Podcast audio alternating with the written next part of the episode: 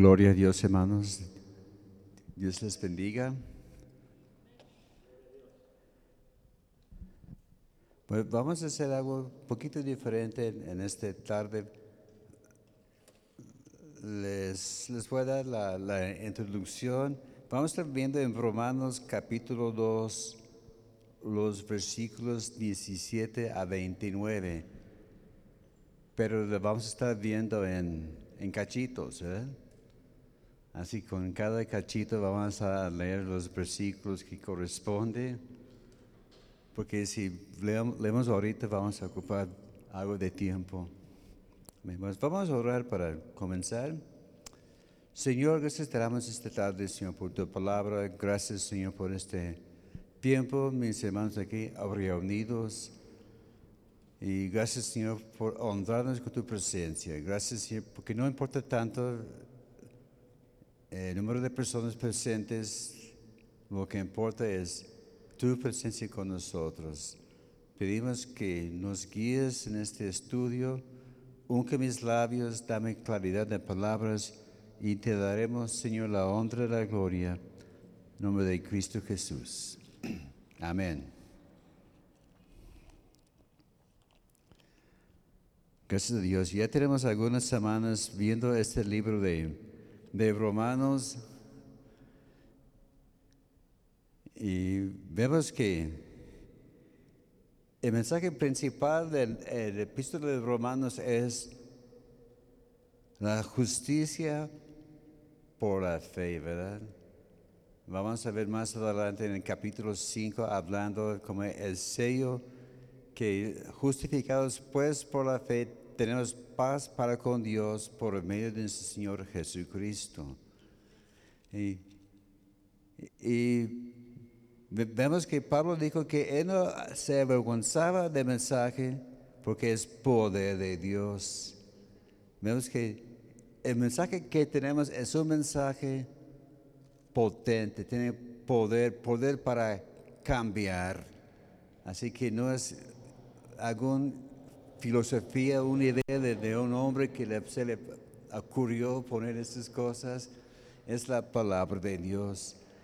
Y vemos que es un mensaje para todos. Dice que para los judíos primero y luego a los gentiles. Así que este mensaje no es exclusivamente para un pequeño grupo, es para todos.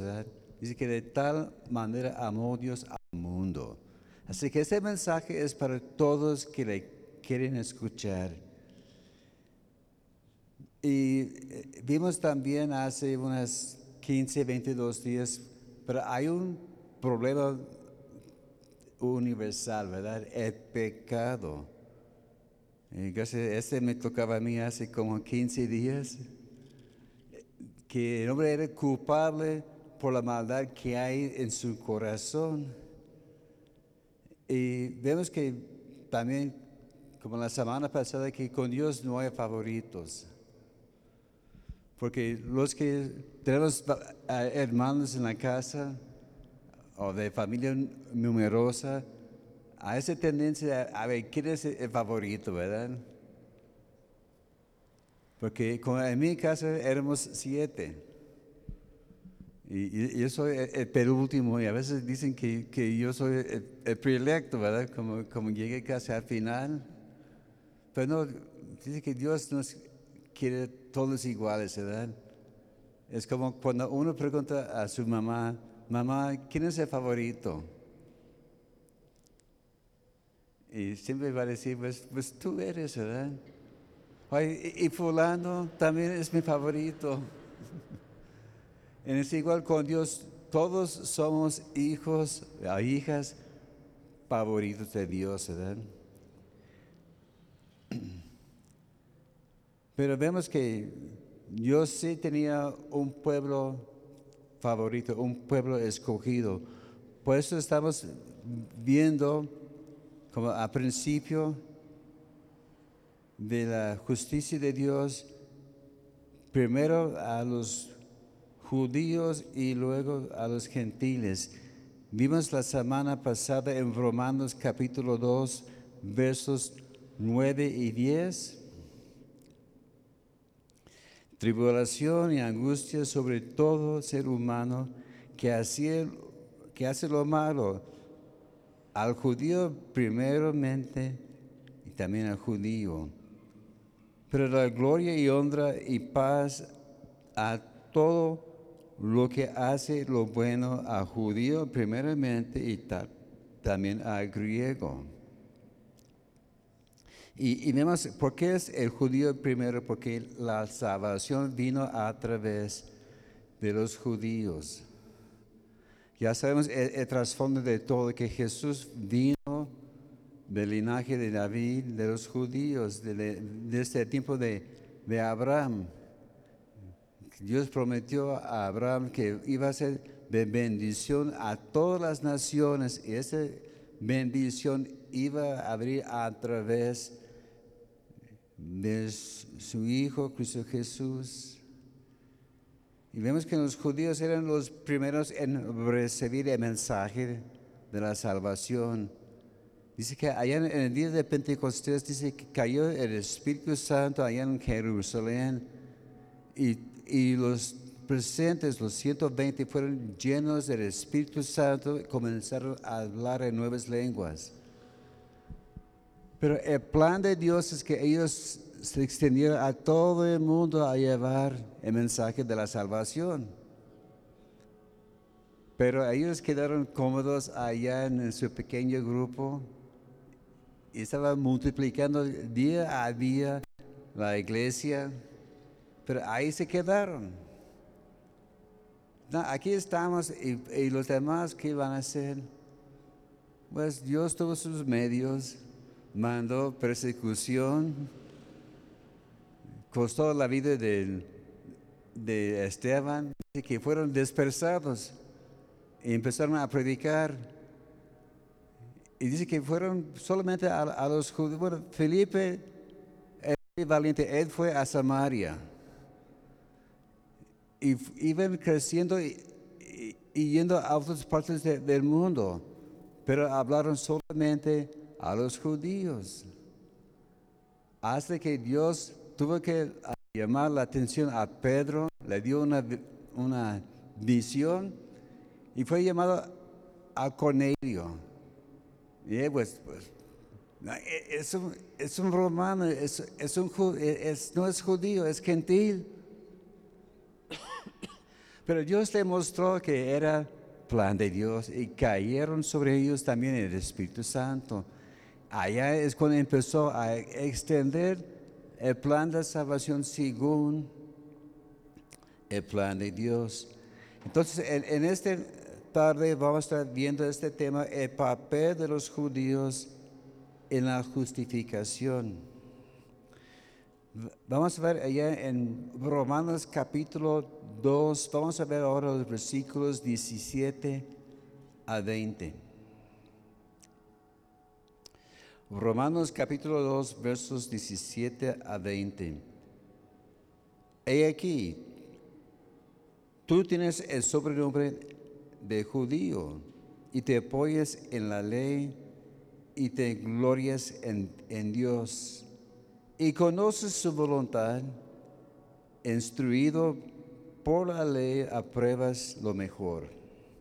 Y confías en que eres guía de los ciegos, luz de los que están en tinieblas, instructor de los indoctos, maestro de niños, que tienes en la ley la forma de ciencia y verdad.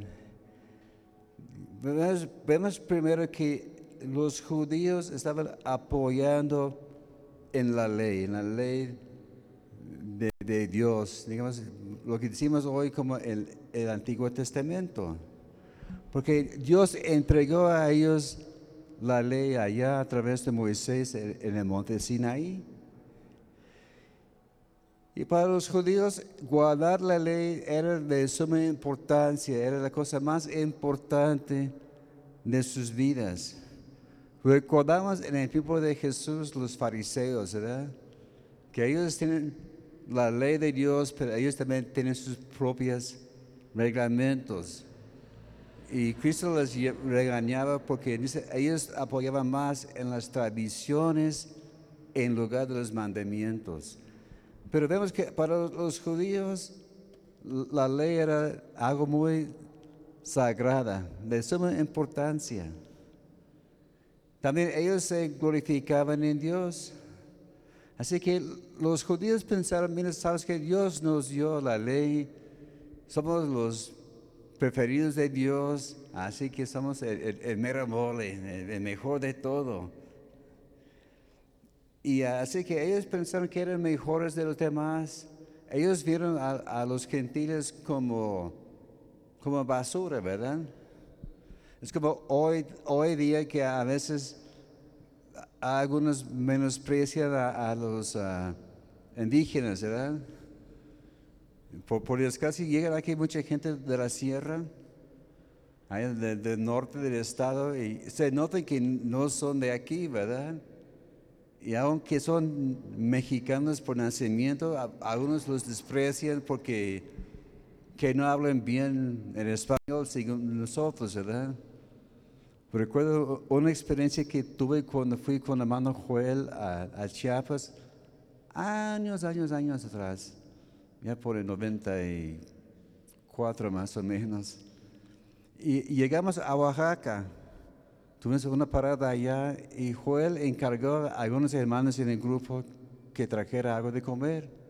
Ellos fueron al mercado y pedían ah, unas tortas.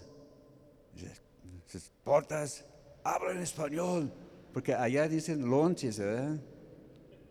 Y no, las muchachas, nos, hermanas, nos comentaron que no nos dieron la mala cara, ¿verdad? Porque dec- decimos ah, torta en, lugar de lonche. Y así a a veces los judíos menospreciaban a los gentiles porque ellos no tenían las promesas de Dios que Dios habían dado a ellos. Dice también que los judíos conocían la voluntad de Dios, porque vemos que a través de la, la ley la- las escrituras Dios estaba revelando su plan de salvación, su plan de redención, su plan de vida para toda la humanidad. Y, vemos que los judíos tenían muy claro el plan de Dios. Sí, ellos entendían muy bien, ellos sabían cómo deben ser las cosas, pero por desgracia no lo vivían, ¿verdad? Y ese, el plan de Dios era que los judíos iban a extender su amor y mostrar su voluntad a todos sus vecinos y todos sus, toda la gente a sus alrededores. Pero ellos lo guardaban a sí mismo, no, esa es mi ley, Dios me ama a mí y, tú, pues, tú sabrás cómo lo vas a arreglar. Y vemos que dice que también fueron instruidos por la ley de Dios. Vemos que a veces uno dice que no, pues la ley pone límites, nos, va impidiendo hacer esto y aquello y el otro. Porque muchos ven la, la- Biblia y dicen que no nos prohíbe, nos quiere limitar.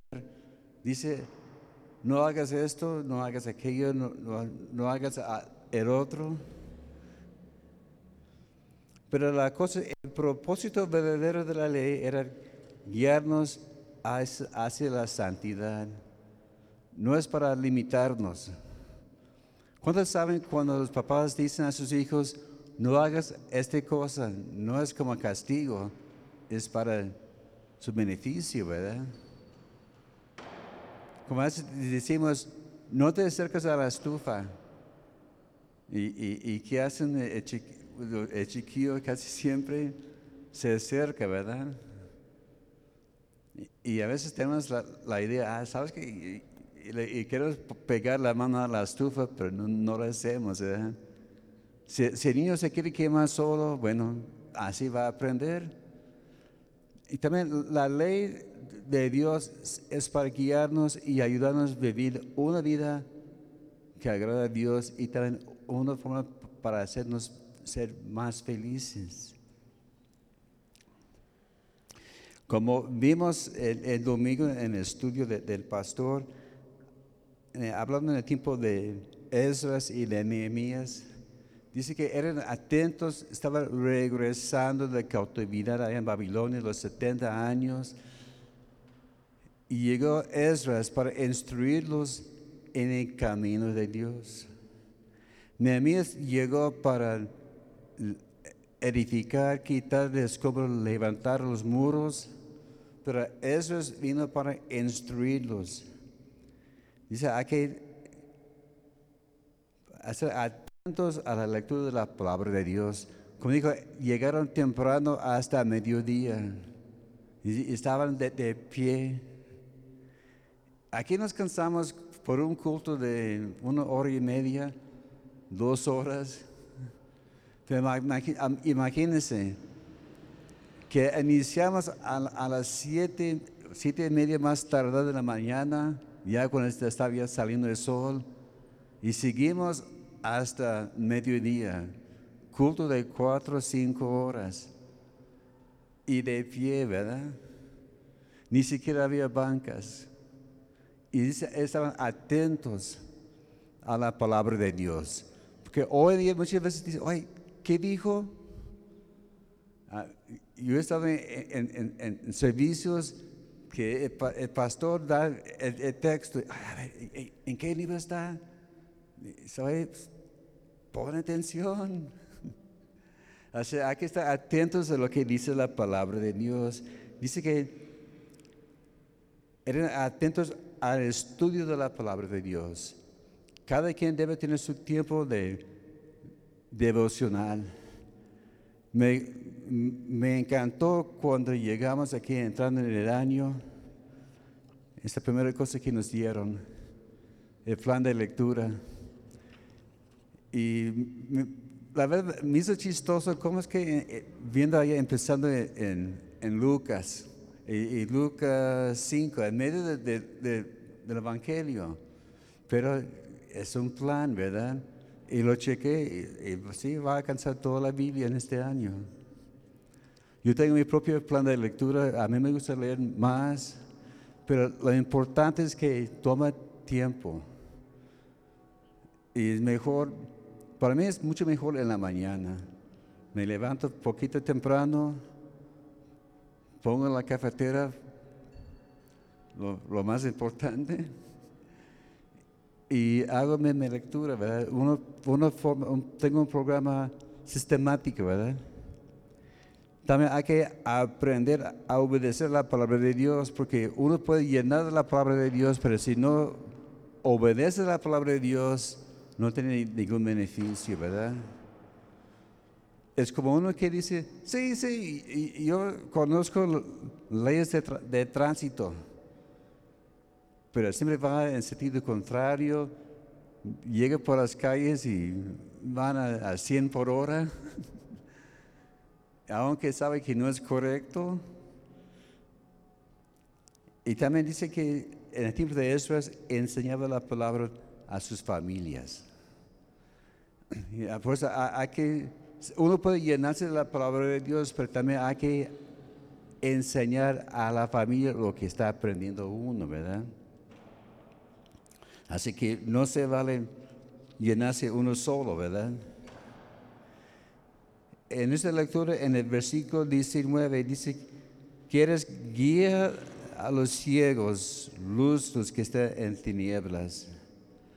Ese ser guía habla de ser un conductor. Un ejemplo es como un ciego que tiene su, su guía. Porque algunos que andan con su bastoncito y pobrecitos de ellos, ¿verdad? Batallan, pero con su bastoncito se da cuenta de dónde están los, límites. Pero hay muchos lugares donde usan perros entrenados para guiar al ciego. Hace muchos años, cuando estaba apenas entrando este de los perros guías, había un hombre, no recuerdo si nació ciego o perdió la vista en alguna etapa de su vida, pero ya tenía su perro guía y andaba con mucha confianza por todos lados. Y una vez llegó a un hotel y su perro estaba guiando, él sabía más o menos por dónde iba. Y de repente el perro se detuvo. El hombre dio el orden, adelante. Y no se movía, adelante. Y no se movía. Entonces él soltó la correa, iba a dar unos dos pasos y el perro se puso enfrente. De repente oyó la voz detrás de él, no te mueves. Lo que pasó, llegó un elevador y se abrió de las puertas, pero no había carro allá. Así por soltó su perro, por poco le costó la vida. Entonces él aprendió, ándale, si el perro se detiene es por algo. Y así eran los judíos. debían haber sido guías para nosotros. Vemos porque dice que ellos tenían la luz de Dios. Así los judíos tenían la responsabilidad de compartir esta luz a las demás personas. En Deuteronomio, Deuteronomio, Deuteronomio capítulo 7, verso 6. Deuteronomio 7, 6.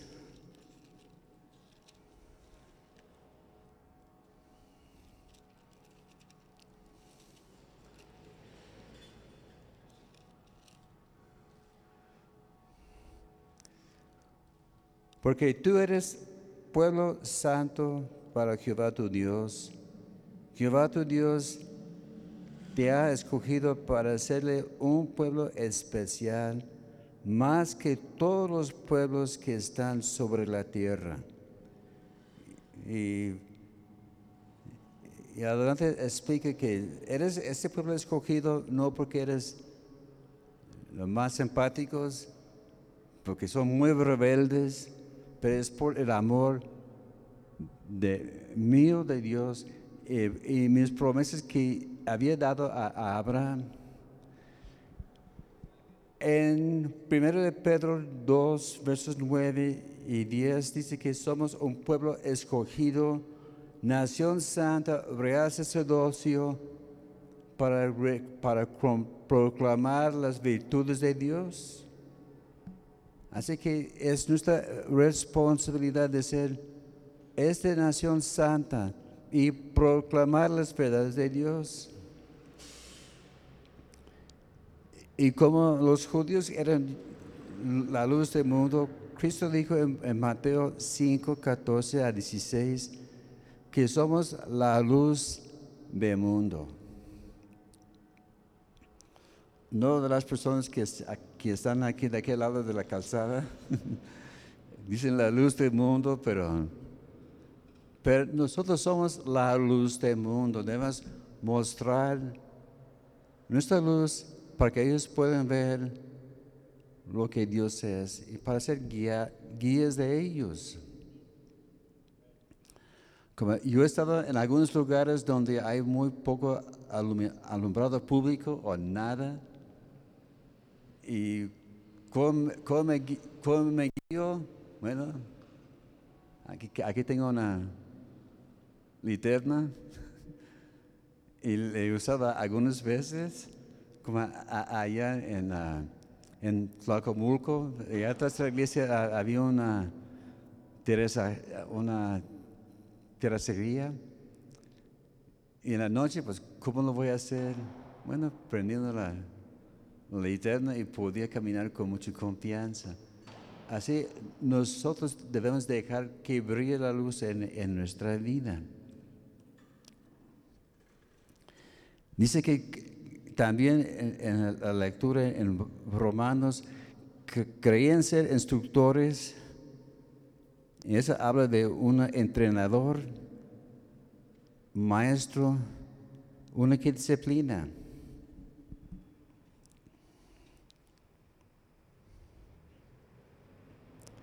Dice en el versículo 20, instructor de los endoctos maestro de niños que tienen la ley la forma de la ciencia y la verdad. Ok, dice que a, a los endoctos. En el griego la palabra endocto es afrón. Afrón. ¿Cuántos quieren saber qué significa afrón? Bueno, e- es mucho más que, que maestros. A los indoctos. Afrón quiere decir imbécil, ignorante, disculpa la palabra, estúpido, egotista, incrédulo o no sabio. Bastante fuerte, ¿verdad?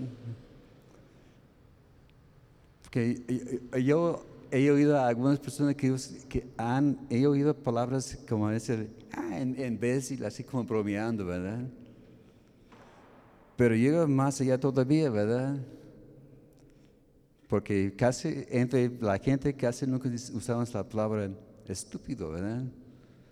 Pero así dicen que los que no son entrenados, que no entienden, así son.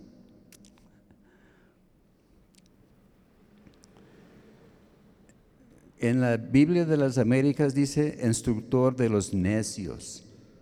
Así es más fuerte que en doctos, ¿verdad? La Biblia, la nueva versión internacional dice instructor de ignorantes. Hago, hago fuerte. Eh, Si me permite, voy, voy a checar aquí en la versión de la lengua actual.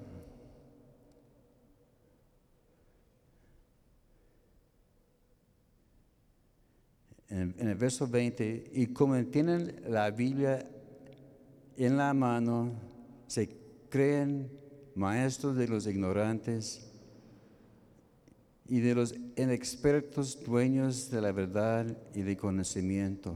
Aquí está diciendo que los, los judíos eran como dueños de la, de la verdad.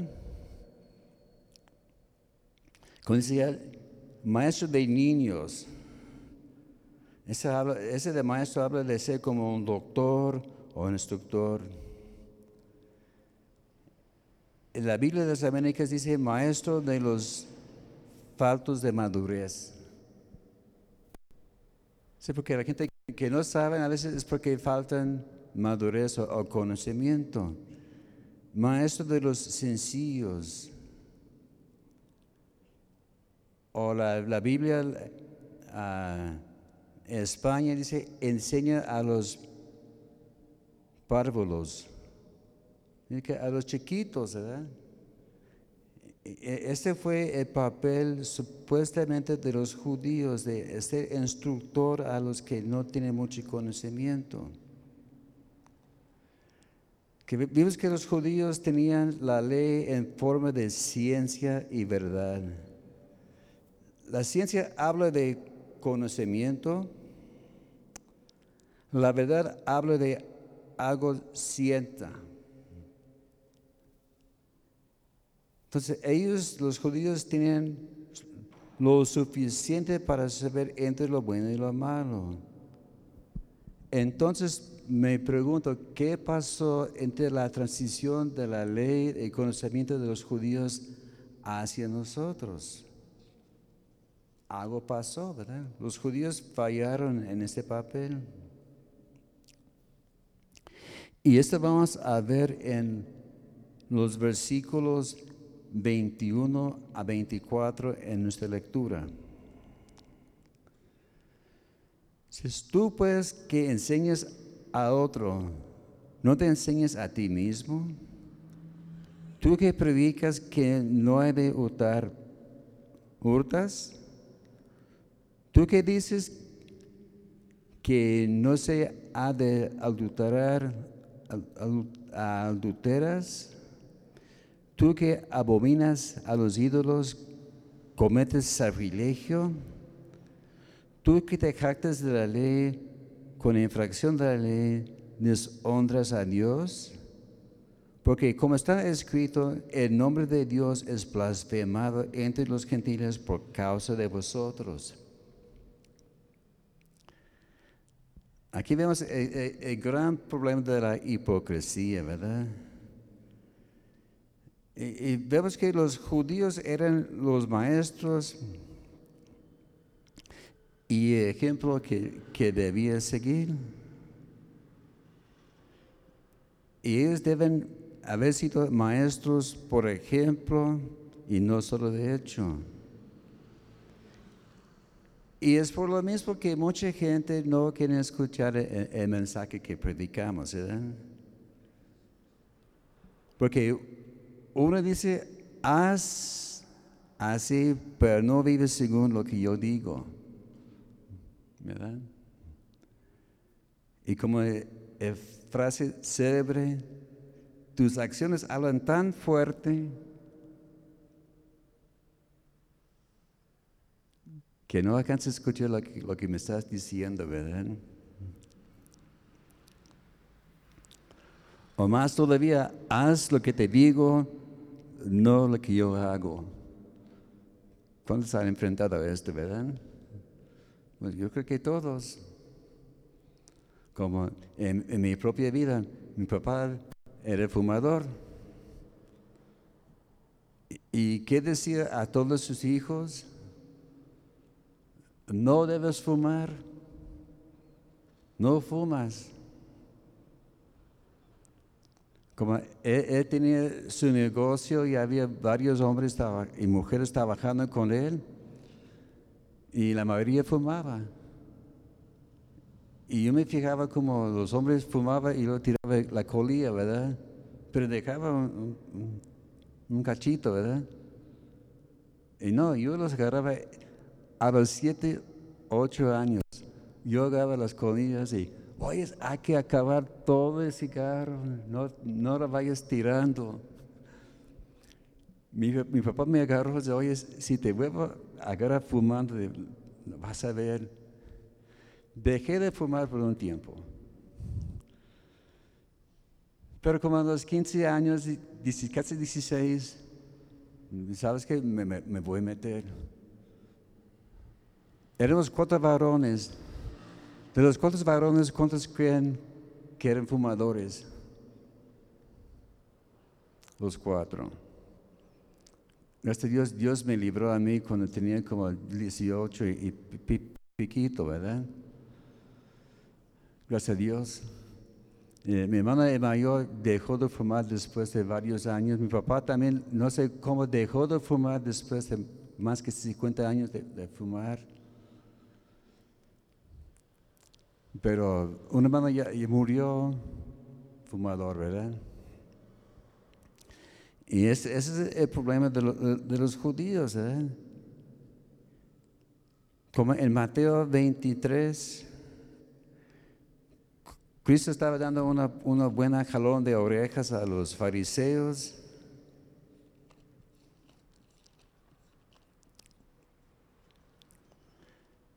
Pues, pues, casi todo, todo el capítulo, ¿verdad? Si tiene títulos, el capítulo, en su Biblia dice Jesús acusa a escribas y fariseos. Y empieza diciendo que ellos están diciendo, Tú dices, haz aquella cosa, pero no pongas tú el ejemplo. Y vemos, ¿quién eran los escribas y los fariseos? Los escribas eran una clase de eruditos que estudiaban la ley en forma sistemática y hacían de ellos su profesión. A veces los decían doctores de la ley, rabí, ellos copiaban la, Biblia, no eran como hoy día que vas a la, librería y compras la Biblia que, uno quiere, ¿verdad?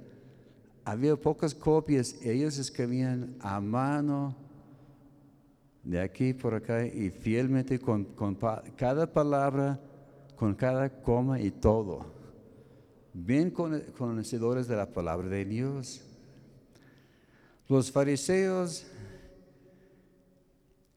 eran también tipo de, ah, instructores. Ellos creían en la ley tanto oral como escrita. Ellos creían en la resurrección del cuerpo, el, mundo espiritual de la mortalidad, del castigo de Dios y todo. Vemos dos ejemplos, Nicodemo y Pablo también era fariseo. Ellos eran listos para citar la Biblia. Pero ¿cuál fue entonces el queja del Señor Jesús con ellos? Ellos decían, pero no hacían, ¿verdad? Y por esto Cristo les decía hipócritas. El hipócritas habla de un actor. Como allá en el cine, ahí sale el actor y toma el papel de, de otra persona, ¿verdad? No es algo de, su carácter, pero sabes que tú vas a tener el papel de, fulano y tienes que vivir y actuar como esta persona en, la, en la escena. Pero así eran también los fariseos y los, y los escribas. Ellos sabían lo que decía la palabra de Dios, pero ellos vivían en otra forma. Y por esto, co- como dijo Pablo en Romanos, el nombre de Dios está blasfemado. Hacemos infame el nombre de Dios. Y por eso la gente dice, si Dios es como tú, no, quiero, no tengo nada que ver con, con Él. Porque a veces estamos hablando, mira, Dios te ama y Dios tiene un plan bonito para tu vida, y, pero está habiendo algo en nuestra vida, ¿verdad? Que, que no encuadra. Y, y por desgracia enfrentamos siempre gente así, ¿verdad? Estamos uno predicando, aunque está hablando perfectamente bien la palabra de Dios y todo, tiene el plan de Dios así, pero su vida no encuadra, ¿verdad? Y por eso la gente dice, no, ¿sabes qué? Mejor busco otro remedio. Y terminamos con los versículos 25 a 29, hablando de los beneficios de la circuncisión. Dice, pues en verdad la circuncisión aprovecha si guardas la ley, pero si eres transgresor de la ley, tu circuncisión viene a ser incircuncisión. Si pues el incircunciso guardar las ordenanzas de la ley, no será tendido por incircuncisión como circuncisión. Y el que es físicamente incircunciso, pero guarde perfectamente la ley, te condenará a ti y con la letra de la ley y con la circuncisión eres transgresor de la ley. Pues no es judío el que es exteriormente en la circuncisión la que hace exteriormente de la carne, sino el que es judío, el que lo que es en el interior y la circuncisión de- la, del corazón, el espíritu, no en la letra, la alabanza el cual no viene de los hombres, sino de Dios. Volviendo atrás, allá en Génesis capítulo 17 nos habla de la historia de cómo empezó la circuncisión. Dice que era un señal que Dios dio a Abraham para sellar el pacto de la promesa. Y, vemos que más adelante en, Hechos capítulo 15, ese llegó a ser un problema grande en el primer siglo. Porque había algunos que decían, somos salvos por fe, Y había muchos judíos que decían, no, ¿sabes qué? Hay que ser, hay que, que ser circuncidado para tener parte con Dios. Y, y en Hechos 15 habla de esta discusión que había en la iglesia, unos por un lado, otros por otro lado, pero llegaron a la conclusión que lo que importa es guardar la ley, evitarse la fornicación, la sangre, porque somos salvos por la fe. Y, y vemos que es importante guardar la ley. Vemos que el judío fue circuncidado por obligación.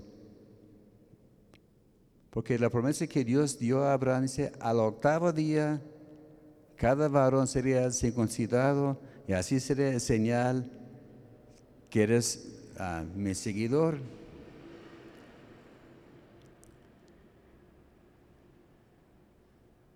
Pero como vimos aquí, Pa- Pablo estaba diciendo a la gente allá en Roma que si uno guarda la ley, aunque no está circuncidado, es, es como si está cumpliendo lo que Dios manda, ¿verdad?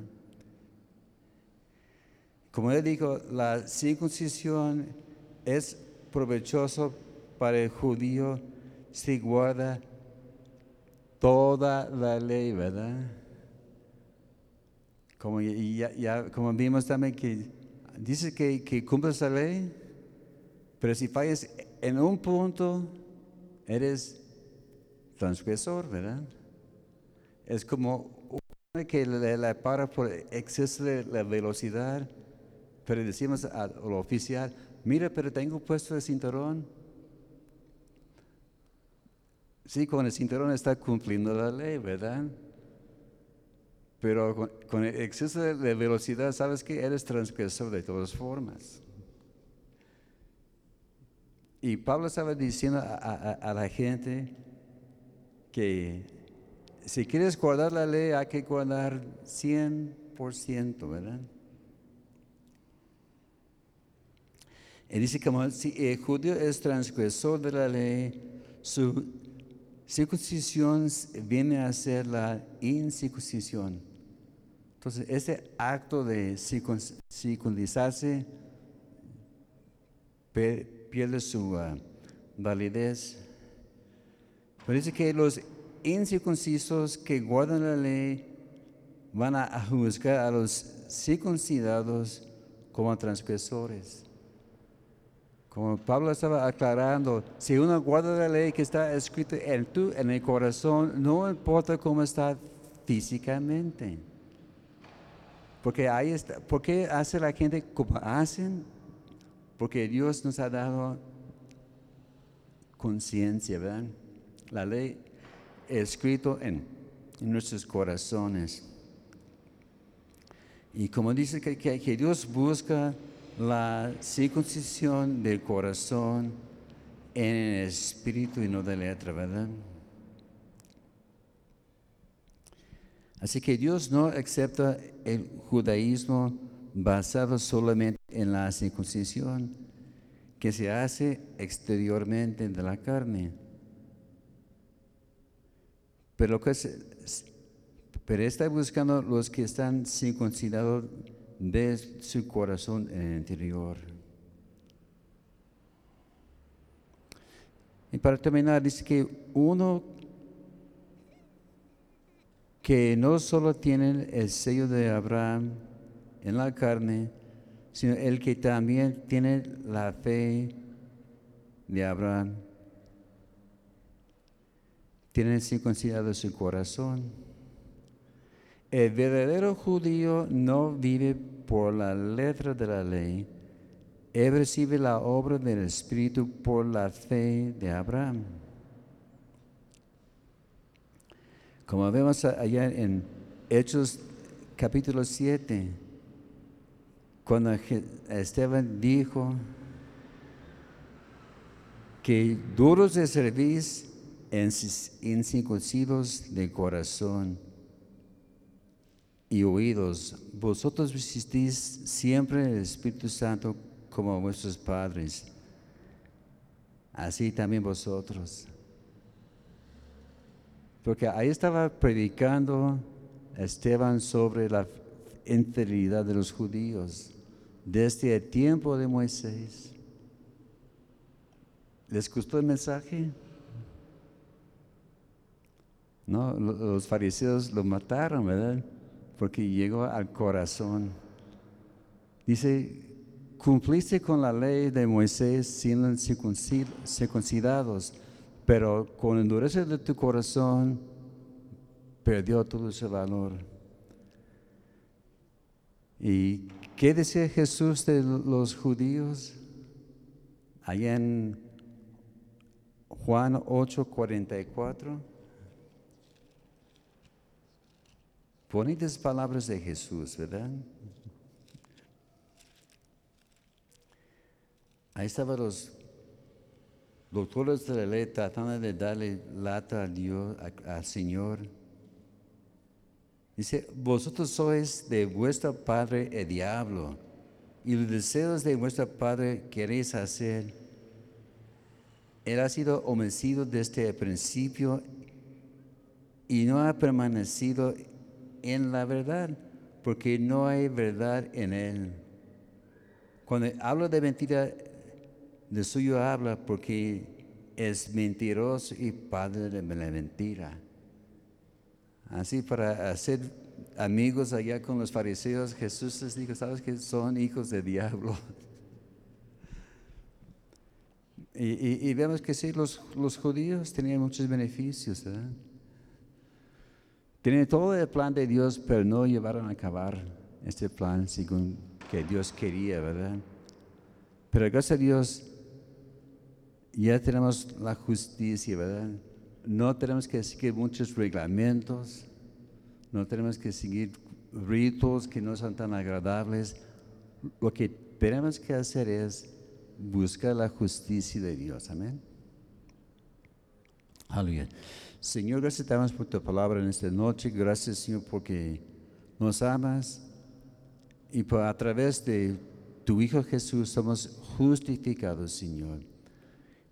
Si queremos vivir Señor, una vida que te, te agrada y queremos vivir en tus propósitos, Señor, ayúdanos que podamos ser, Señor, luces con luz clara en este mundo y te daremos la honra y la gloria en nombre de Cristo Jesús. Amen.